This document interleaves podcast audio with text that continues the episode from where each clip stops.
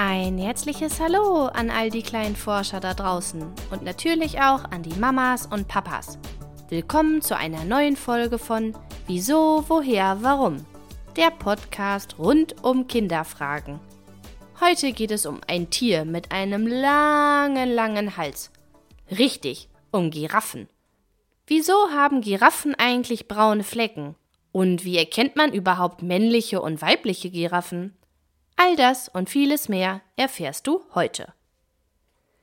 Wenn du an Giraffen denkst, fällt dir ein Merkmal bestimmt sofort ein. Eins, das die Giraffe von vielen anderen Tieren unterscheidet.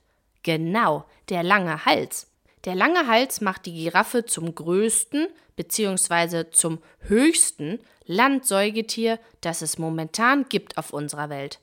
Ausgewachsene Giraffen können bis zu 5,70 Meter groß werden. Hast du dir schon mal so eine Giraffe denn ganz genau angesehen? Dann hast du bestimmt ihre vielen unterschiedlichen braunen Flecken entdeckt, die überall am Körper zu finden sind. Ähnlich wie bei uns Menschen der Fingerabdruck, ist auch bei den Giraffen das Fleckenmuster immer unterschiedlich. Es gibt keine zwei Giraffen, die also genau das gleiche Muster haben. Wie groß diese braunen Flecken werden und wo sie überall wachsen, das erben die kleinen Giraffen bereits bei der Geburt von ihrer Mama. Fast so wie bei uns. Wir erben als Babys auch so manche Eigenschaft von unseren Eltern, zum Beispiel die Augenfarbe oder die Haarfarbe. Diese braunen Flecken fallen also alle unterschiedlich aus. Manche sind ganz rund, manche haben Zacken oder sind oval wie ein Ei. Forscher haben sich diese Flecken mal lange Zeit ganz genau angesehen und festgestellt, dass es etwa elf verschiedene Fleckenformen bei den Giraffen gibt. Natürlich ist jeder Fleck trotzdem einzigartig, aber manche ähneln sich ein wenig. Aber wozu denn bloß die braunen Flecken? So eine ganz helle Giraffe sähe doch bestimmt auch schön aus. Schön aussehen würde es vielleicht, aber für die Giraffe wäre das ziemlich gefährlich. Die Flecken dienen nämlich als Schutz. Du denkst dir vermutlich nun, wie sollen denn Flecken die Giraffe vor Feinden schützen? Und gut tarnen kann man sich mit der hellen Farbe und den braunen Flecken in der Savanne doch auch erst recht nicht. Na, falsch gedacht. Wenn man eine Giraffe nämlich von weiter weg sieht, scheint die Giraffe wie ein Baum oder ein Teil der Landschaft und fällt so gar nicht mehr so schnell auf. Abgesehen davon haben die braunen Flecken auch noch eine ganz andere wichtige Eigenschaft für die Giraffe. Sie helfen nämlich, wenn es ganz heiß ist. Sie dienen nämlich als eine Art Fenster zum Abkühlen. Wie das geht?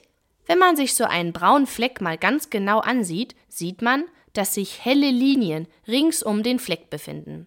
Dort drinnen, also unter der Haut, sitzen große Blutgefäße. An denen wiederum sind kleine Blutgefäße, die sich miteinander verbinden, bis unter den braunen Fleck. Die sind so gut miteinander verbunden, fast so wie viele kleine Äste. Wenn der Giraffe also an heißen Tagen zu warm wird, pumpt die Giraffe mehr Blut in die Mitte vom Fleck und kann so die übrige Wärme abgeben. Apropos Flecken. Hast du gewusst, dass die Flecken bei den männlichen Giraffen mit der Zeit immer dunkler werden? Vielleicht achtest du ja bei deinem nächsten Giraffenbesuch mal drauf. Übrigens, die männlichen Giraffen erkennt man daran, dass sie im Vergleich größer sind. Na, da das aber manchmal gar nicht so leicht zu erkennen ist, noch ein ultimativer Tipp von mir. Schau dir die Hörner der Giraffe mal ganz genau an. Ja, tatsächlich, Giraffen haben auch Hörner. Die männlichen Giraffen haben dicke Hörner, ohne Fellbüschel dran. Und die weiblichen haben eher dünne Hörner, dafür aber mit Fell. Daran kann man sie also ganz gut erkennen.